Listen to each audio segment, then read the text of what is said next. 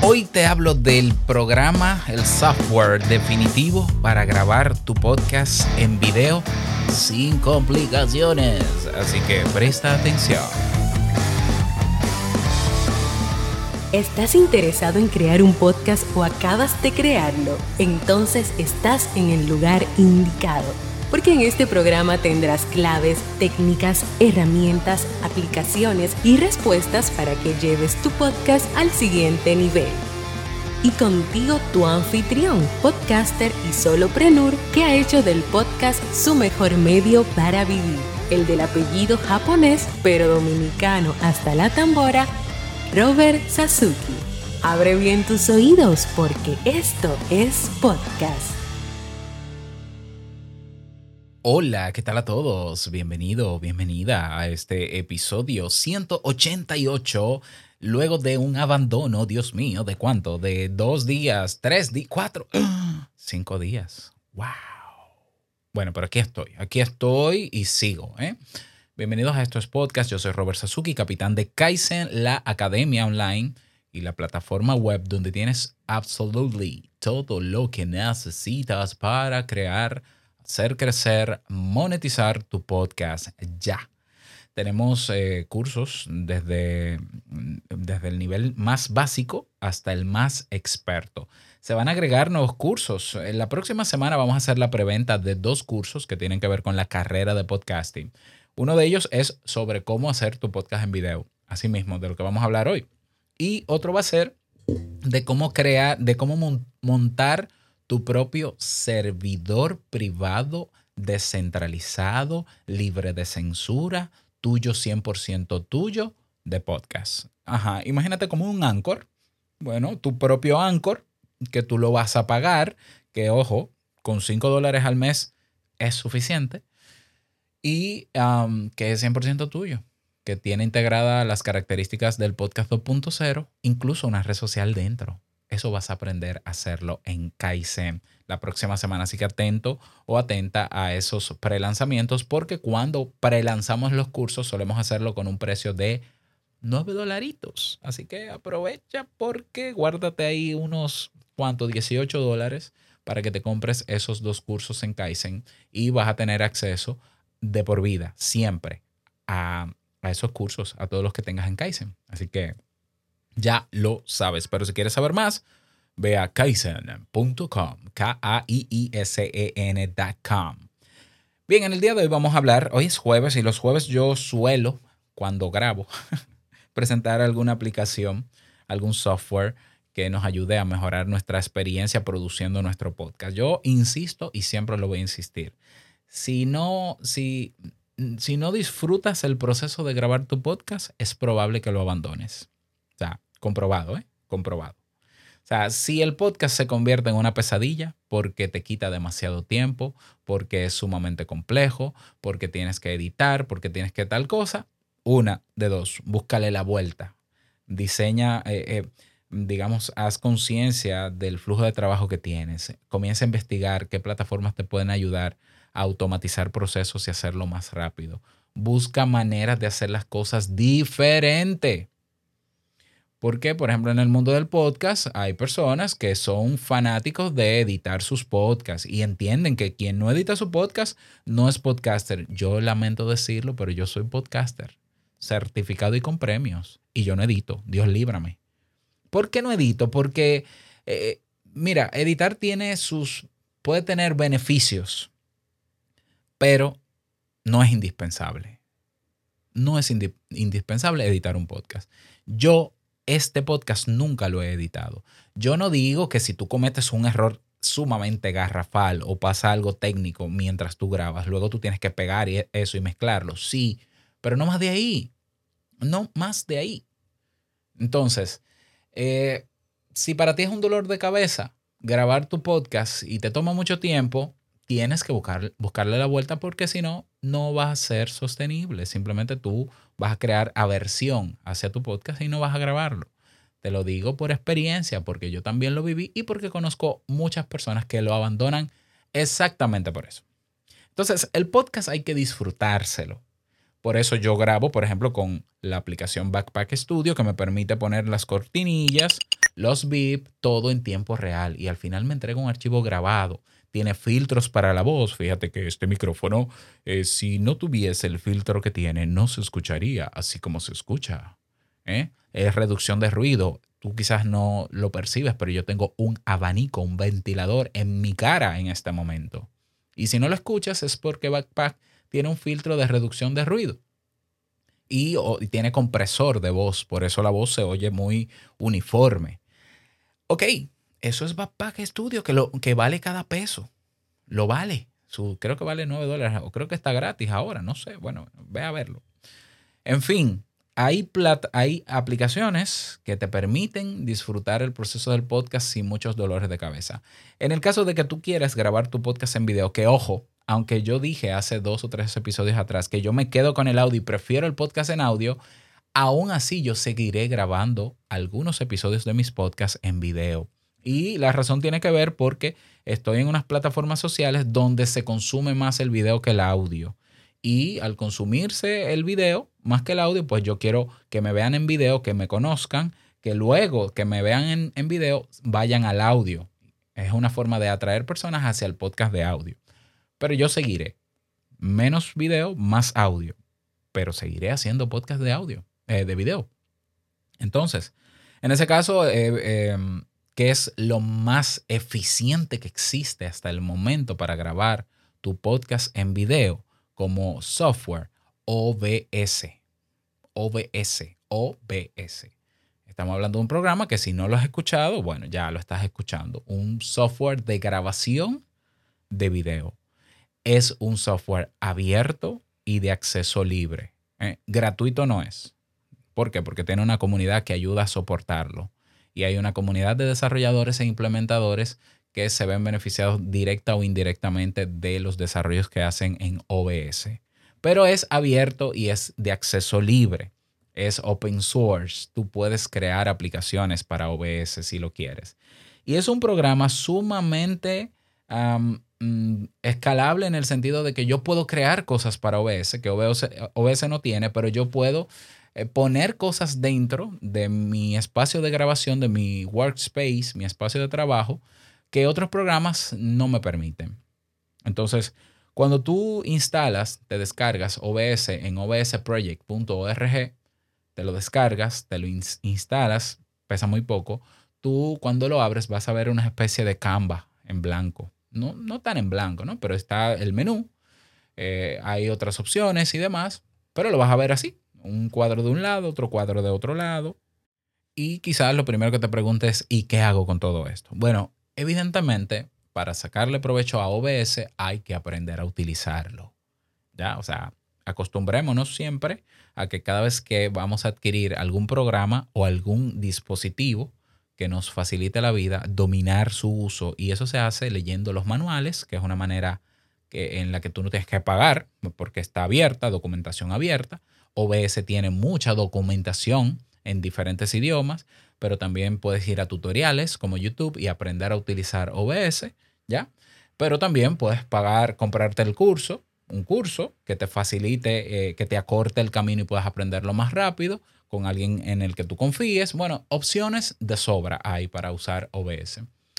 Entonces, OBS te permite crear diferentes escenarios a la hora de grabar tu podcast. Yo este episodio no lo estoy grabando en video, así que no te voy a hacer una demostración, pero sí prometo hacer un video tutorial de cómo yo utilizo OBS y lo voy a subir a TreeSpeak. TreeSpeak es la plataforma de video similar a YouTube, pero 100 veces mejor, donde yo voy a publicar el tutorial. Así que yo te voy a dejar el enlace de mi, de mi canal de TreeSpeak para que saques una cuenta y si quieres te puedas suscribir al canal y no te pierdas ese tutorial.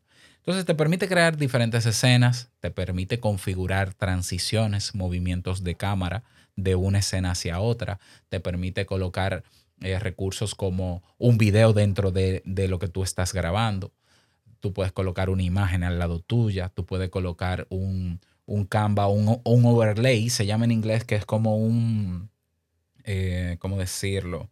Como un borde, por decirlo, un diseño bonito que, se, presente junto a lo que tú estás enfocando con la cámara. Eh, evidentemente puedes configurar cualquier cámara web y cámara digital que se pueda visualizar en tu computador. Puedes configurar micrófonos. Eh, mira, OBS es lo más completo. Tiene de todo. Efectos especiales. Por ejemplo, yo le puedo poner filtros a mi voz en OBS. Yo puedo eliminar el ruido ambiente del micrófono en OBS. Eh, yo puedo agregarle un compresor de voz en OBS. Todo eso lo va a hacer en tiempo real. Muy parecido a Backpack, pero para video. A mi, a mi cámara, a lo que se ve en la cámara, la imagen en video, yo puedo ponerle filtros, aclararla, oscurecerla, eh, ponerle, mm, ¿cómo se llama esto? Los LUTs, que son como los, para que se vean más eh, fotogénicas, cinematográficas. O sea, tú tienes una infinidad de elementos para hacer de la experiencia de montar un video ahí. Primero es un poquito incómodo porque tú tienes que montar todo. Yo, por ejemplo, si tú has visto algún video mío grabando este podcast, que espero que lo hayas visto porque hice uno, eh, bueno, he hecho varios, los voy a buscar aquí en TreeSpeak. Verás que yo tengo un recuadro en la pantalla y verás que está el nombre de estos podcasts, está la carátula, incluso debajo tengo un audiograma en tiempo real que cada vez que yo hablo se mueve y cada vez que pongo música se mueve y tengo una animación que dice suscríbete, por ejemplo, pero también tengo una cinta de texto que se va moviendo de un lado a otro con la información que yo quiera. Todo eso te lo da OBS y tú lo montas y lo configuras así. Entonces tú puedes crear, ellos le llaman proyecto, donde este es el proyecto que tiene que ver con mi podcast y le pones el nombre de tu podcast para que se guarde. Y entonces empieza, escena 1. Yo quiero que en la, escena 1 salga un plano medio mío solamente y que no salga nada más. Pero que cuando yo voy a crear ahora la escena 2, en la escena 2 yo quiero que salga el botón de suscríbete o quiero que salga este recuadro conmigo al lado. O yo quiero aparecer a, un lado de la pantalla, partiendo la pantalla, y del otro lado que salga una, salga una diapositiva. Todo eso lo puedes hacer con OBS.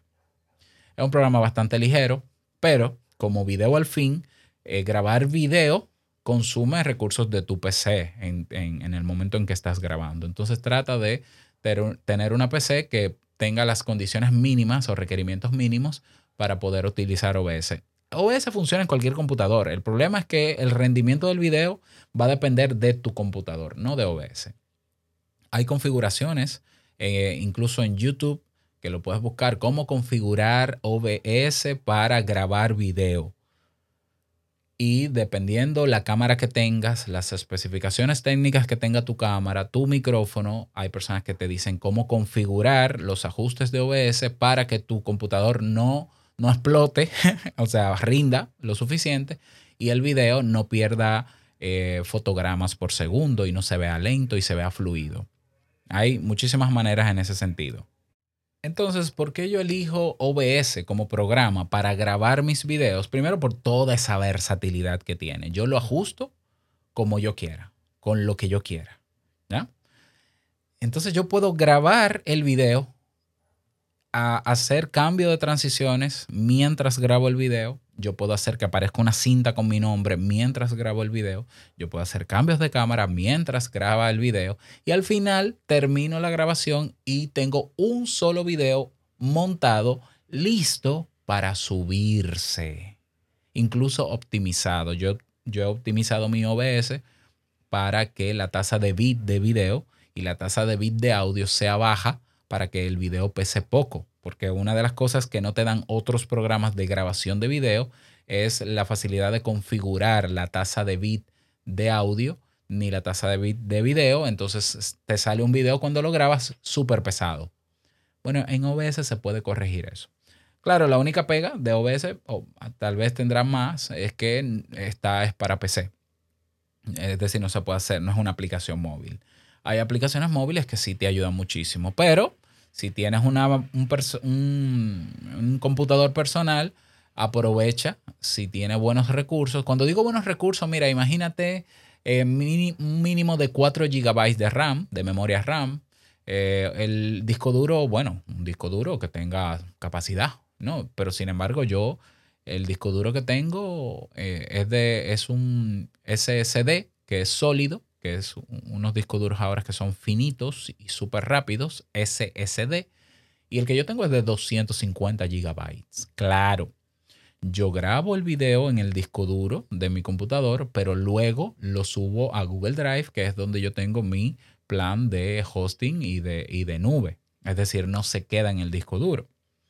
Pero nunca he tenido problemas con almacenamiento con 250 gigabytes para trabajar. Ya, porque trabajo, el, grueso de mis archivos está en la nube. Eh, sí, la tarjeta gráfica es importante que sea quizás como mínimo de un gigabyte de RAM no te voy a dar más especificaciones técnicas, pero más o menos por ahí anda. Igual, repito, puedes ver videos en YouTube, tutoriales de personas que te van a dar mejores recomendaciones porque son informáticos sobre qué computador tener, tener como mínimo para poder utilizar OBS. Pero yo conozco personas que tienen, que usan OBS con un computador, con un procesador i3 que ya, que ya no se hacen incluso. O sea, son, tienen muchos años en el mercado y ya no se producen. O sea que, y también, eh, también tú puedes optimizar y configurar OBS para que se adapte a los requerimientos de tu computador. Eso es lo bueno que tiene. Es decir, si mi computador tiene un bajo rendimiento, yo puedo configurar rendimientos bajos en OBS para que no consuma tantos recursos ni de mi procesador o de mi tarjeta gráfica o de la memoria RAM. O sea que es todo ventajas. OBS tiene muchísimas ventajas. ¿Qué más se puede hacer con OBS? Agregar plugins. Plugins son como módulos programas que hacen otras personas que le dan más funcionalidades. Por ejemplo, el, audiograma que te digo, que cuando yo hablo se mueve la onda de audio, eso es un plugin que se instala. Yo puedo instalar otro que me ponga mi nombre debajo las veces que yo quiera. Yo puedo tener uno que me cambie, que, ponga diferentes escenas. Por ejemplo, si yo voy a usar OBS para grabar una conversación entre dos. Y así hay una infinidad de plugins, de módulos que se les, se les pueden instalar a OBS que lo hacen todavía mucho mejor. Aquí lo que se trata es hacer un uso eficiente de OBS, configurando, montando ahí un proyecto o una eh, se llama un perfil, montándolo y dejándolo preestablecido para tu podcast. Y ya que solo tengas que cambiar quizás el texto del título, el, o el, nombre del episodio, el número del episodio y que todo lo demás fluya y que tú solamente prendas, enciendas la cámara, enciendas y conectes el micrófono y le des a iniciar grabación junto con tu programa de, grabación de audio, que puedes grabarlo en paralelo. Entonces vas grabando el audio en la aplicación y el video con el audio conectado también en el computador. Al mismo tiempo, en mi caso, al mismo tiempo yo grabo video y audio en el computador y audio solo en Backpack Studio con mi iPad. Puedo entonces abrir la, música y todo y cuando termino la grabación en Backpack, tengo el audio que va directo como podcast de audio. Y en OBS, en mi computador, ya tengo el video y solamente tengo que subirlo. Me ahorra un tiempo enorme. Entonces, mi invitación es que lo pruebes. Prueba OBS. Ah, optimízalo. No te frustres. bueno, te vas a frustrar aunque yo te diga no te frustres. Pero cuando digo no te frustres es porque a veces la, la curva de aprendizaje es un poco compleja. Pero vale la pena porque a veces hay, opciones buenas. Por ejemplo, tú puedes usar Melon App, que es una aplicación web que independientemente de, los recursos que tengan tu computador, procesa video muy bien. Tú puedes usar StreamYard, tú puedes usar Restream. El problema, digo yo, es que eh, si vas a tener una cuenta gratuita, el, el, tamaño del video siempre va a ser máximo en 720 píxeles. 720p, que es HD. En el caso de OBS, yo puedo hacer un video en Full HD, que es 1080, y quizás más. Entonces, en esas plataformas, si tu cuenta es gratuita, el, grabas hasta HD. Eh, si no es un problema para ti, pues utiliza o Restream o StreamYard o Melon App, por ejemplo, o hay otra que se llama... No me acuerdo. Bueno, pero si quieres versatilidad, OBS quizás te convenga mucho más si tienes los recursos para usarlo, eh, computacionales, pues utiliza OBS. Te lo recomiendo para que sea más eficiente. Piensa sobre todo en ser eficiente. Piensa sobre todo en disfrutar el proceso. Piensa sobre todo en no editar. Y te acordarás de mí. Así que nada, ese es el episodio por el día de hoy. La recomendación de este fabuloso software Espero que te sirva y a sacarle todo el provecho posible. Y nada más, desearte un feliz día, que lo pases súper bien. No quiero finalizar este episodio sin antes recordarte que lo que expresas en tu podcast hoy impactará la vida del que escucha tarde o temprano. Larga vida al podcasting 2.0. Nos escuchamos mañana en un nuevo episodio.